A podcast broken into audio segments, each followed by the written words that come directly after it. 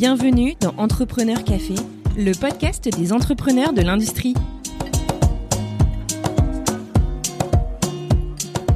Bonjour et bienvenue dans ce nouvel épisode de Entrepreneur Café.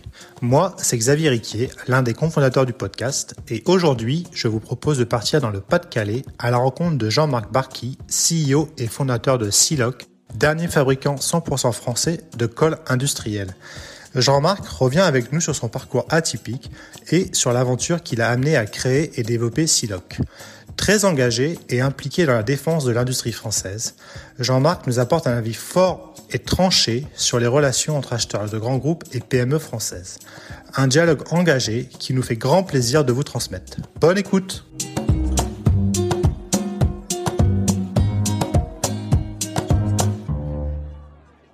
Bonjour et bienvenue dans ce nouvel épisode d'Entrepreneur Café. Aujourd'hui, j'ai le plaisir de recevoir Jean-Marc Barky, cofondateur, président et actionnaire majoritaire de Siloc. Merci Jean-Marc de prendre le temps de, discuter avec nous. Avec plaisir, bonsoir. Euh, ma première question, ça serait est-ce que tu pourrais nous faire le fameux pitch euh, de Siloc en quelques mots pour qu'on puisse comprendre un peu ce que fait ta société? Bah, Siloc, c'est un peu une, fabrique de, de colle industrielle, donc euh, c'est comme un cuisinier en fait. On, on fabrique qui en formule de la colle industrielle qui est adaptée aux besoins de nos clients. Donc le, but du jeu, c'est pas de dire qu'on est un fabricant de produits sur mesure, c'est surtout d'imaginer qu'on essaye d'adapter nos, produits pour euh, améliorer au mieux la productivité. En fait, on essaye de faire de la colle un, produit à valeur ajoutée pour nos clients autant que pour nous. Euh, maintenant, Jean-Marc, j'aimerais qu'on parle un, peu de toi, euh, savoir un peu bah, d'où tu viens, quel était ton parcours et quel était euh, le cheminement qui t'a amené à créer Siloc? Alors la, vie, elle est faite de hasard, elle est faite de rencontres et elle est faite d'opportunités.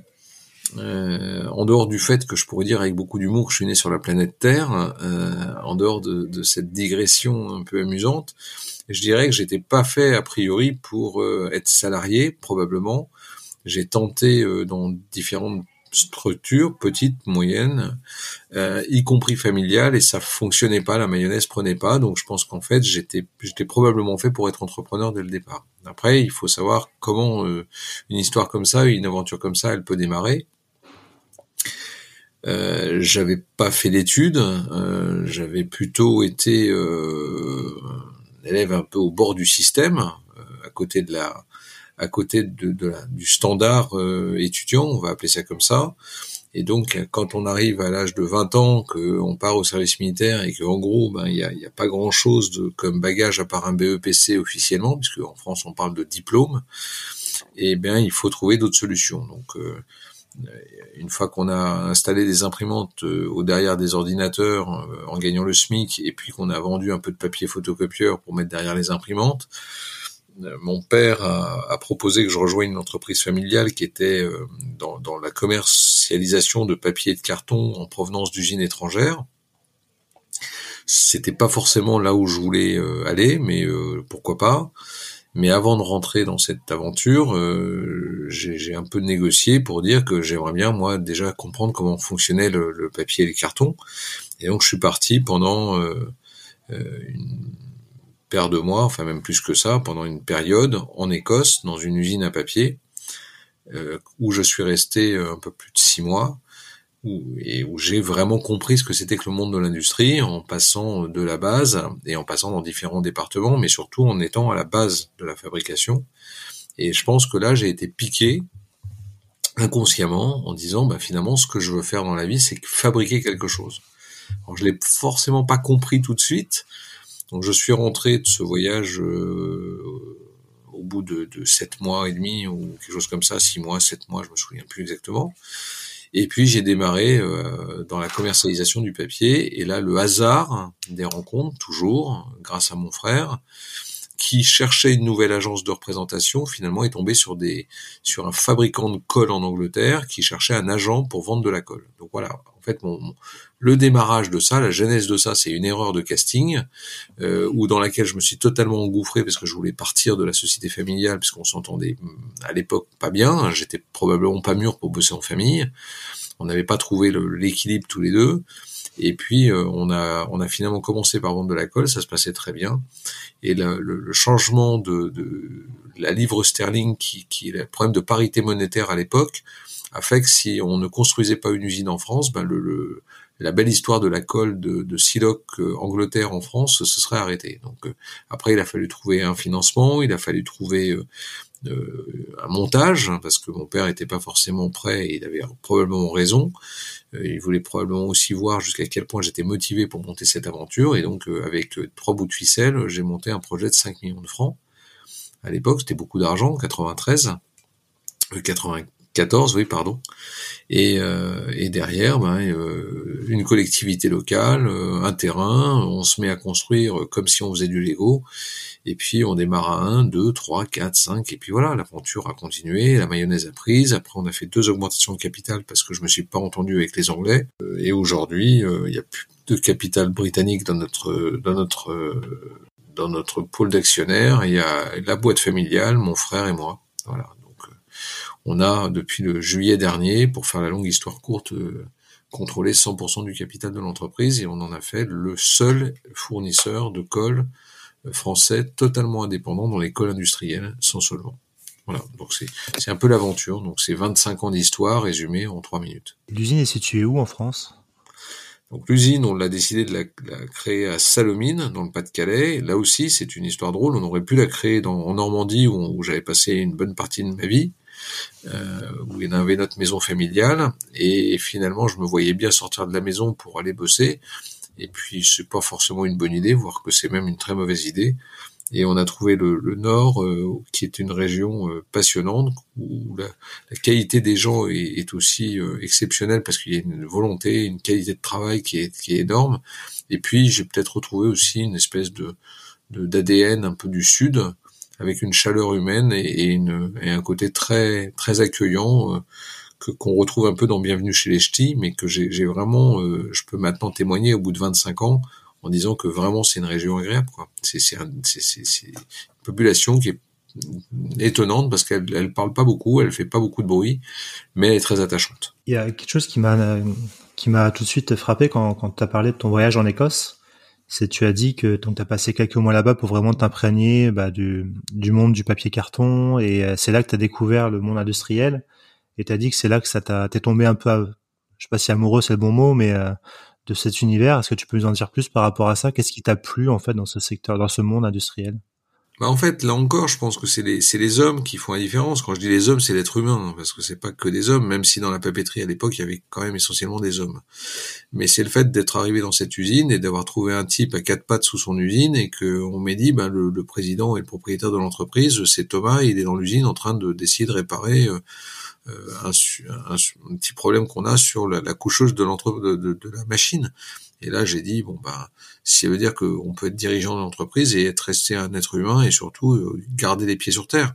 Et ça, pour moi, c'était essentiel parce que je voulais pas être dans une tour d'ivoire et, et, et, être loin des gens. Je pense que j'aime trop les gens pour, euh, pour, pour pouvoir imaginer ça. Donc quand j'ai vu ça, j'ai compris que contrairement à d'autres sociétés que j'avais pu voir même de loin, bah, il y a moyen quand même de faire autre chose que ce que la caricature euh, pourrait imaginer, euh, à savoir que les, euh, les, dirigeants sont dans des tours d'ivoire et loin du monde. Je pense que c'est pas ça. Il y a, il y a un peu, un peu comme dans, la, dans, dans, certaines armées, comme l'armée israélienne, où les officiers sont devant et, et, les, et les militaires derrière. Bah, je pense qu'un dirigeant, il doit être devant et puis ses, ses collaborateurs euh, peut-être pas derrière, mais autour de lui. Mais tu vois, mais c'est plutôt ça, comme ça que je vois les choses, et c'est probablement là où j'ai vraiment eu envie de monter une histoire comme ça, et en particulier pour me dire que il y avait toute une mécanique dans l'industrie qui est la mécanique de la transmission du savoir, ce qu'a fait Thomas avec moi d'ailleurs, Thomas State, et ça j'oublierai jamais. Donc euh, ce que je, je m'évertue à faire aujourd'hui avec mes, faibles moyens, hein, euh, parce que Silox ça reste une PME de, taille euh, modeste, et eh ben c'est de pouvoir transmettre à chaque fois qu'on peut à de nouveaux arrivants et, faire de cette jeunesse en particulier euh, euh, des passionnés de l'industrie. Donc là, il y a Marion qui vient de rentrer. elle va rentrer pour quelques mois et j'espère qu'elle va rester après. Si la, boîte repart correctement, il n'y a pas de raison. Et du coup, là, tu, disais que quand tu as, voulu lancer Siloc, donc au début, c'était un partenariat avec une société anglaise, et puis après, vous, vous avez décidé de construire l'usine en France. Tu disais que vous aviez réussi à, à, lever 5 millions de francs à l'époque. Euh, donc pour les plus jeunes d'entre nous, ça fait un peu moins d'un million d'euros de maintenant. Euh, Est-ce que c'était Non, ça fait un peu moins de 2 millions d'euros maintenant. Ça, ah fait, oui. euh, ça, fait un peu, ça fait un million et demi. Ça fait. Euh, euh, oui, c'est ça. Pardon. Autant pour moi. C'est moi qui suis en train de calculer de travers. Autant. Oui, ça fait un peu moins d'un million d'aujourd'hui. Et donc, et, et, donc justement, à l'époque, est-ce que ça a été compliqué de lever euh, cet argent pour pour monter une usine? Est-ce que tu as eu, as eu des difficultés ou est-ce que au contraire Alors, ça a été je répète souvent les mêmes choses. Euh, les rencontres sont essentielles et, là encore, euh, la communauté d'agglomération de Lens-Liévin est venue visiter le salon de l'emballage où on exposait. Ces gens-là sont venus nous faire un peu de, charme pour qu'on s'intéresse à la région nord et on avait dit qu'effectivement on cherchait un terrain ou une usine pour s'installer et là ils nous ont dit bah, venez chez nous, vous verrez on a des trucs à vous montrer. J'ai été me promener là-bas. Euh, on nous a montré beaucoup de bâtiments abîmés, euh, comme souvent quand les bâtiments sont désertés parce que les entreprises déménagent, ben, ils sont pas entretenus, donc c'est très rapidement des taudis. Et euh, finalement, j'ai fini par leur dire mais vous, enfin vous avez pas un terrain, un truc euh, vierge et on peut construire dessus quoi. Et l'histoire, elle s'est faite comme ça. Donc, euh, quand on leur a dit, ben, vous avez de l'argent, non. Alors, du coup, la communauté d'agglo, pour ça, la région a fait son boulot. C'est-à-dire qu'on leur a dit, ben, on ne veut pas d'argent. On ne veut pas de subventions et d'argent gratuit. Par contre, on veut bien un coup de main pour avancer. Et le coup de main pour avancer, bah, c'était de trouver un terrain, euh, le financer avec une société d'économie mixte qui construisait le bâtiment à son nom. Nous, on louait le bâtiment à la société d'économie mixte pour lever euh, 5 millions de francs, donc un peu moins d'un million d'euros euh, d'aujourd'hui, bah, il fallait euh, effectivement trouver euh, les bonnes personnes et les bons contacts. On a eu la chance de tomber sur un, député maire qui était un ancien ministre qui s'appelait André, Delolis, qui était un ancien conseiller de François Mitterrand, euh, juste pour l'anecdote, moi j'étais plutôt de l'autre bord, euh, jeune, euh, assez libéral dans mes idées. Et derrière, bah, ce qui s'est passé, c'est qu'il lui m'a dit, bah, je sais pas pourquoi, mais je t'aime bien. J'ai compris des années après pourquoi il a dit ça. L'idée d'un accord franco-britannique, ça lui plaisait ce qui voulait rapprocher la région du Nord-Pas-de-Calais de l'Angleterre, et que des histoires entrepreneuriales et industrielles comme ça, il trouvait que c'était intelligent. Donc la mairie s'est portée caution euh, auprès de la SICOMI, la Société d'économie mixte. On a construit ce bâtiment. Après, il y a eu une société qui s'appelait la SODI. C'était une société de, euh, de, la région qui faisait des prêts participatifs. Et après, il y a eu la FINORPA, la financière du Nord-Pas-de-Calais. Donc, on a eu 500 000 francs par l'une, 300 000 francs pour l'autre, le bâtiment financé. Bon, bah là, on pouvait commencer à démarrer. Donc, c'est sûr qu'on a, on a raconté une belle histoire. Et c'est cette belle histoire, je dirais que c'est ma première levée de fonds sans mettre un centime, quoi. si je prenais des termes d'aujourd'hui, euh, c'est-à-dire que j'ai convaincu des gens avec euh, un peu de charme, un peu de, de détermination et de, et de volonté, finalement d'un homme qui m'a dit ben, ce type-là c'est un bon cheval on, on, va on va miser dessus. Et je l'ai recroisé euh, 14 ans après. Et il m'a dit euh, je m'étais pas trompé hein, avec un air malicieux il est mort deux ans plus tard. Euh, donc c'est ça qui est, qui est pour moi le, le, la clé de voûte de ma construction, c'est de se dire que finalement quand on croit en quelque chose, il faut avancer, il faut pas avoir peur. C'est certain qu'il faut avoir un petit peu de chance, euh, ou en tout cas, il faut pas oublier les gens qui ont donné le petit coup de pouce, parce que dans le petit coup de pouce, ben, il fallait trouver les banques. Les banques, je les ai eues comment? Ben, En m'appuyant pour le coup sur la société familiale, qui elle était très ancienne, et même si elle n'était pas dans l'industrie, elle avait une image et une réputation. Et donc la BNP à l'époque, non pas les BNP, mais euh, le Crédit du Nord à l'époque, et puis le CIC euh, nous ont accompagnés, et ça a été le début d'une aventure euh, fantastique. Et dans les success stories que je peux citer ou donner en exemple, c'est que je n'ai jamais menti à mes banquiers. Je leur ai toujours expliqué exactement ce qui allait se passer et à aucun moment ils ont pu me prendre en défaut sur les chiffres que je l'avais annoncé qui se sont arrivés. Donc ça pour moi c'est une c'est aussi un facteur clé de succès parce que quand il y a eu la crise de 2007-2008 ils nous ont pas lâchés et quand il y a eu la crise qu'on vient de passer actuellement sur le Covid ils nous ont pas lâchés non plus. Et même s'il n'y avait pas eu le PGE, ils nous auraient pas lâchés non plus. Donc c'est ça qui est intéressant. C'est, c'est on, on, construit une image sur la durée, on construit une réputation sur sa durée. Et encore une fois, quand on quand on joue les choses clairement, normalement, on n'est pas déçu. C'est intéressant ce que tu dis là par rapport aux banques, parce que souvent on a l'impression, on a des témoignages d'entrepreneurs qui nous disent que c'est très compliqué euh, le rapport aux banques, souvent quand ils démarrent. Et toi, euh, manifestement, tu es tombé sur, bah, sur des gens qui ont su t'accompagner et surtout te, t'épauler dans des moments compliqués quand il y a eu des crises, quoi. Donc c'est toujours intéressant d'entendre ce, son de cloche aussi. Mais je pense qu'on fait confiance à des hommes, c'est-à-dire qu'il y a, y a des gens, bien sûr, j'ai déjà croisé des banquiers qui raisonnent comme des calculatrices ou des tableaux Excel. Ça, malheureusement, il y en aura toujours. Maintenant, quand on a des gens qui ont un brin d'intelligence et qui, qui comprennent au-delà des mots qu'est-ce qui se passe dans l'histoire de l'entreprise, je pense que là, on est, on est sur la réalité des choses.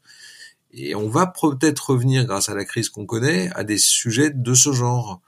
Euh, il faudra bien que ça reparte l'économie. Et pour qu'elle reparte, les banques auront aussi besoin des entreprises. Et elles pourront pas bosser qu'avec des entreprises qui sont multimillionnaires. C'est pas possible. Maintenant, si on revient à, Siloc, euh, est-ce que tu peux nous en dire un peu plus sur le sur le monde des cols industriels pour les auditeurs qui ne connaissent pas connaissent pas forcément ce type de produit? À quoi ça sert? Euh, Quels sont les débouchés industriels? Qui sont vos clients? Alors, je vais donner quelques chiffres macro. Hein. La colle industrielle dans le monde, c'est 50 milliards ou de dollars, enfin peu importe. En Europe, c'est 15 milliards à peu près. Le marché français, c'est entre 800 et 1 milliard, ça doit être plutôt 1 milliard. Et nous, on fait euh, 5 millions et quelques, parce qu'on faisait 6 millions et avec le Covid, on en fait un peu moins. Donc c'est pour dire que l'espace est très large. Et après, il y a plusieurs types de cols. Il y a le marché du bâtiment qui en consomme énormément. Il y a un peu le marché automobile aussi. contrairement à ce qu'on pourrait penser, c'est pas là où les volumes sont les plus importants. Il y a un peu de colle dans l'aéronautique. Il y a beaucoup de colle dans le packaging. Donc papier carton est une grosse consommation. Il y a de la consommation dans l'imprimerie, dans les livres, dans le monde de l'édition. Et puis voilà. Donc c'est à peu près les grandes masses euh, qui existent sur l'école. Et puis tout ce qui est marché de l'automotive, la téléphonie, etc. Et les grandes masses, c'est 30% pour le papier carton emballage. On va dire 5% euh, pour l'automotive, entre 5 et 7%. Et puis il y a le marché du bâtiment, ça doit être 25, euh, quelque chose comme ça. Et puis ensuite, euh, ça se dilue entre le monde de, de la construction, euh, notamment pour le bois, et puis le, la, fin, le, toute la partie meuble, et puis la partie des pièces détachées, ou notamment le monde de la batterie ou des choses comme ça. Batterie, téléphonie et autres. Mais le, la masse, elle n'est pas là-dedans. Donc vos principaux clients sont dans le secteur de la pâte à papier, enfin papier carton. Nous, on est surtout papier carton, plastique, polystyrène, euh, galvanisé un petit peu, euh, le monde du bâtiment un petit peu également, mais la majorité de nos marchés, à 75%, c'est papier carton emballage. Ouais. Et du coup, est-ce que vous êtes uniquement sur la France ou est-ce que vous exportez aussi vos produits en Europe, voire ailleurs? On exporte 20% de notre notre marché, enfin de nos de nos ventes sont à l'export, avec euh, une majorité sur le marché européen. Parce que là aussi, on dit export, mais l'export, ça commence à la Belgique, à l'Italie, à l'Espagne, au Portugal, à l'Allemagne. Et puis derrière, euh, on a quelques marchés euh, aux États-Unis, on en a en Afrique du Sud, en Roumanie, un tout petit peu en Russie. Voilà, c'est là encore, il y a, il y a et en Afrique du Nord forcément et en Afrique également, en Afrique noire c'est plutôt un marché d'opportunité pour nous parce qu'on n'a pas une structure dans chaque pays. Donc c'est plutôt des demandes auxquelles on répond et qui nous permettent d'avoir des clients que l'on rencontre pas forcément d'ailleurs. Et donc justement, toi en tant que PME euh, industrielle française, euh, je suppose que tu as tes concurrents européens ou étrangers. On entend souvent que les PME françaises bah, sont je sais pas si mon désavantagé est le bon mot, mais par rapport au, poids des charges, etc., quand elles doivent aller à l'export, toi, qu'est-ce que t'en Qu'est-ce que tu en penses? Est-ce que tu penses que malgré cela, tu arrives quand même à exporter? Donc ça, je suppose que tu es, ça veut dire que tu es quand même compétitif par rapport à d'autres acteurs européens, voire extra-européens. Quelle est ta vision par rapport à ça? Ma vision, c'est que, en fait, il faut se positionner sur le marché qui nous correspond. C'est surtout ça ma vision. C'est-à-dire que si je veux aller dans le mass market euh, où la majorité des leaders sont, ben je vais, il faut que j'accepte de me frotter euh, avec les leaders. Si je suis poids plume en boxe, ben je vais pas aller me frotter avec un poids lourd. Ou alors il faut que j'ai vraiment un truc particulier qui fasse que ben, le combat, je suis sûr de le gagner parce que j'en sais rien. Il faut se mettre à quatre pattes sur un tatami ou sur un ring de boxe ou, ou je sais pas. Mais il faut faire en fonction de l'environnement que l'on a. Si le marché demande à un moment donné certaines exigences et que nous on sait qu'on a une mobilité, on a un côté agile de par notre taille d'entreprise et qu'on pourra proposer une solution au client, et eh ben clairement là on a une chance d'avancer et c'est ce qui se passe dans 80% des cas. Là on est sur un très gros volume potentiel qui a priori est pas pour Siloc mais en fait c'est nous qui bossons sur le sujet et le client a décidé de nous donner le marché. Donc, on va inventer quelque chose que le client n'a pas trouvé aujourd'hui sur la place standard. Donc, c'est nous qui développons et c'est nous qui l'aurons. Et, euh, du coup, toi, ta vision aussi en tant que, bah, que acteur euh, très très impliqué dans l'industrie en France, euh, notamment, je crois que tu es, impliqué aussi euh, dans le mouvement French Fab. Quelle est ta vision par rapport au, rapport de, de, la France vis-à-vis de l'industrie et qu'est-ce qu'il faudrait faire selon toi pour que cette, ce secteur qui est quand même assez bah, primordial pour, pour notre pays soit mieux pris en compte et mieux, mieux accompagné pour se développer? Je pense qu'on a déjà énormément de chance. Faut quand même être clair. Il y a beaucoup de pays qui n'ont pas cette chance-là. On a quand même, notamment avec cette crise-là, on a vu ce que l'État était capable de faire pour nous accompagner. Euh, je, je, crois que ce qu'il faut surtout, c'est pas tellement attendre de l'État, c'est que les gens changent de culture, c'est que les gens changent de mentalité. Un acheteur qui est dans une grande boîte française, bah son premier réflexe, ça serait d'aller sourcer en France. Après, il verra si c'est compétitif ou non. Mais faudrait, je dis toujours avec beaucoup d'humour, étant le dernier producteur de colle indépendant français, mais notre téléphone, il devrait sonner H24. On devrait avoir des coups de téléphone tous les jours avec des demandes entrantes. Comment se fait-il qu'on n'ait pas consulté? C'est juste insensé. Donc s'il n'y a pas un changement de culture avec des gens qui se prennent pour ce qu'ils sont pas du reste, parce que à un moment donné, un acheteur, il est acheteur à, un et puis il sera acheteur rien du tout à un temps T plus un.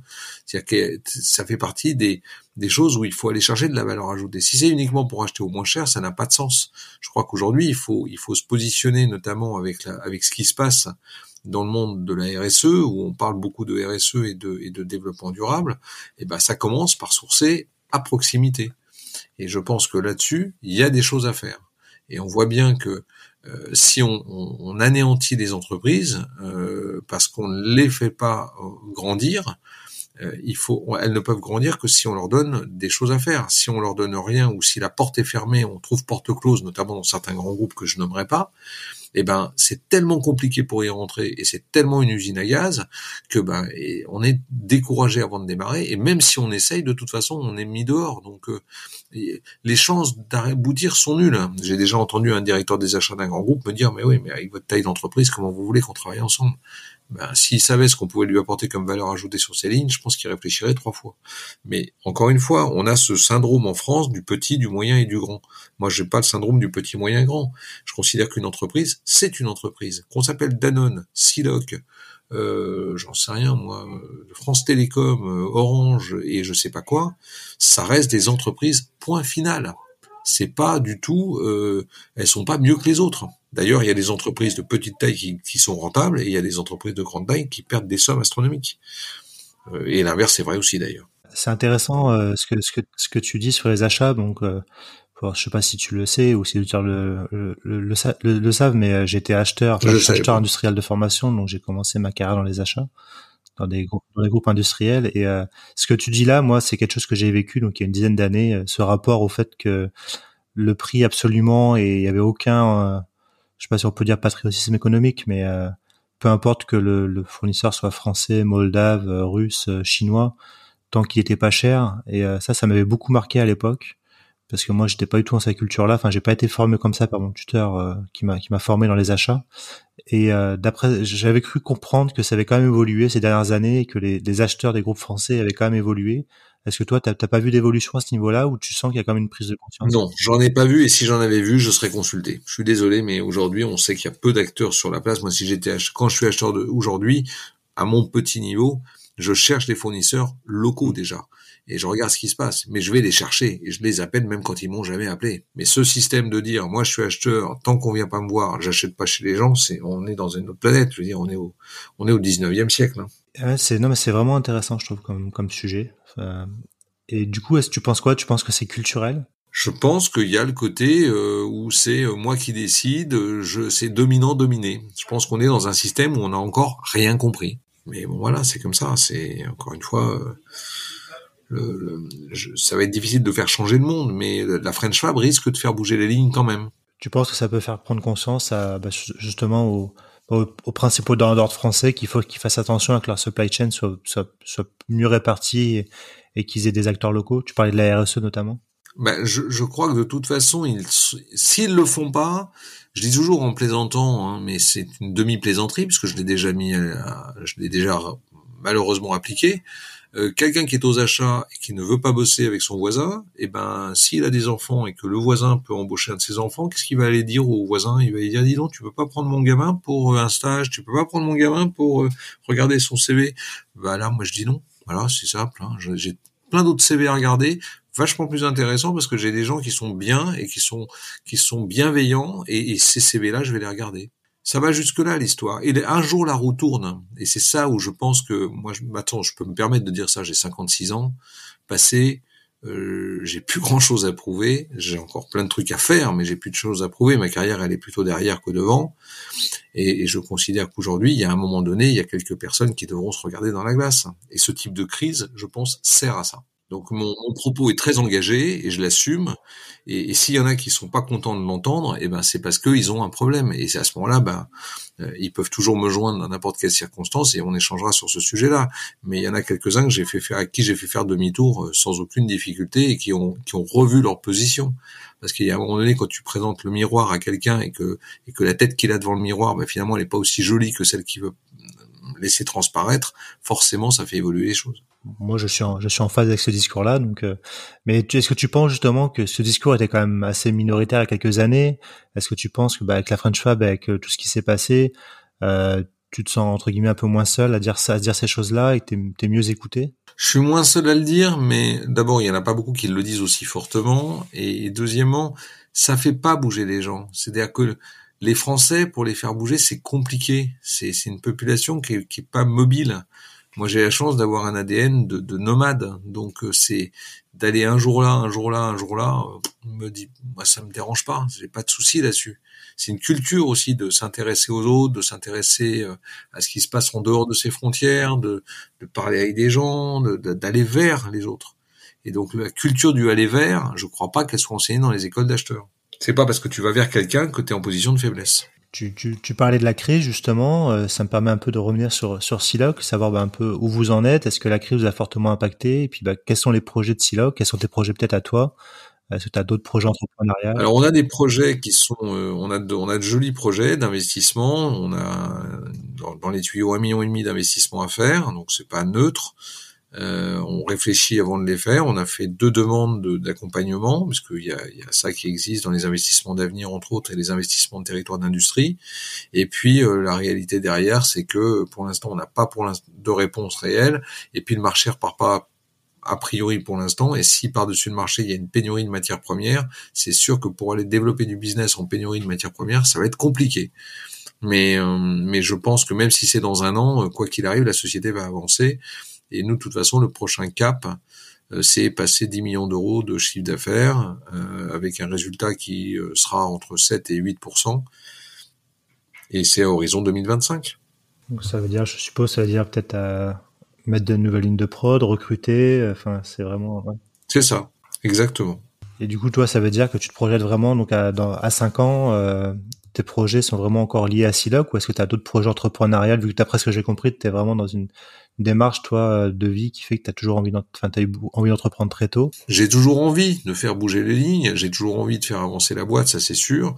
Et puis j'ai bien encore quelques années devant moi pour bosser, donc euh, j'ai je pense pas que j'ai envie de m'arrêter tout de suite. Maintenant, euh, s'arrêter c'est une chose, trouver un partenariat et se rapprocher d'autres entreprises ou si quelqu'un vient taper à la porte en disant bah, on est intéressé par votre boîte, qu'est-ce qu'on pourrait faire ensemble? J'irais euh, un actionnaire qui veut rentrer, why not hein, J'ai pas de j'ai pas de d'aversion sur ce sujet-là. Je considère que ça fait partie de la vie d'une entreprise. Si en plus ça lui permet d'avancer, de grandir, et qu'il y a des synergies à, potentielles entre ces entre ces les différentes entreprises, ben moi je pense qu'il faut le faire. Il faut pas rester arrêté sur ces sujets-là. Jean-Marc, on arrive on arrive au terme de l'entretien. La, la, la, dernière question que je pose habituellement, c'est si tu aurais des un ou deux conseils à, à donner à quelqu'un qui souhaiterait euh, bah, se lancer dans l'entrepreneuriat, mais qui sait pas forcément par où commencer, ou alors des, pièges à éviter. Alors ce que je dis toujours, euh, je répète la même chose depuis très longtemps, euh, parce que je l'adore et même s'il est parti, il s'est envolé, hein, Jean-Paul II euh, avait un, un, une parole que je trouve exceptionnelle, il disait n'ayez pas peur. C'est une vraie parole de d'entrepreneur, c'est-à-dire que c'est un entrepreneur, il aime le goût du risque, il aime se lancer. Je n'ayez pas peur et n'ayez pas peur de trébucher. Alors on dit en France tomber. Non, on tombe pas quand on est entrepreneur, on trébuche éventuellement. Et quand on trébuche, ben, ben on peut se relever et non seulement on se relève, mais on peut repartir. Et même en trébuchant, on peut aussi terminer dans le, dans le peloton de tête. Donc, je crois qu'il faut pas se poser de questions. Et la deuxième remarque que j'ai envie de faire, c'est n'écoutez pas tout ce qu'on tout ce qu'on vous raconte. C'est-à-dire que euh, quand on a voulu démarrer Siloc, euh, mes petits camarades qui avaient tous fait des écoles extraordinaires me disaient oh ben dans deux ans, euh, comment tu veux réussir? T'as pas fait d'école de chimie, t'as pas fait d'école d'ingénieur, t'as pas fait d'école de commerce. Bon, ben voilà, ça fait 25 ans, donc ils avaient tout à fait raison. Il fallait surtout pas que je me lance, mais il fallait surtout pas que je m'arrête dans le projet. Et donc ils ont eu raison de, de tenter de me décourager. Donc ça c'est c'est juste une chose, c'est qu'il faut rester déterminé et, droit dans ses godasses pour avancer et en disant bah, j'ai envie d'avancer dans ce sujet-là parce que j'y crois et j'ai envie d'avancer. La troisième chose, il faut savoir gouverner à plusieurs. Il faut savoir euh, euh, s'appuyer sur les autres, mais pas s'appuyer sur une personne. Il faut s'appuyer sur une équipe. Et ça, je le dis parce que ça peut être un, un, un sujet de désillusion euh, on ne peut pas mettre toute sa confiance sur une personne. C'est impossible, ce n'est pas une bonne idée. Il faut répartir les rôles et travailler en équipe pour gagner ensemble et pas gagner individuellement. Et ça sera mon mot de conclusion. Eh bien, merci beaucoup Jean-Marc. Euh, bah, je te souhaite plein de, succès à toi et à Siloc. Euh, vous avez de très beaux projets, donc j'espère qu'en 2025 vous aurez atteint tous vos objectifs. Merci beaucoup Xavier, je suis ravi. J'espère que cette cette émission, ce beau moment qu'on a passé ensemble, euh, sera sera apprécié par euh, par tes auditeurs et, j'espère surtout que ça donnera envie à, à, un certain nombre de jeunes de se lancer. Merci. Merci Jean-Marc, merci. Merci Xavier. À très bientôt.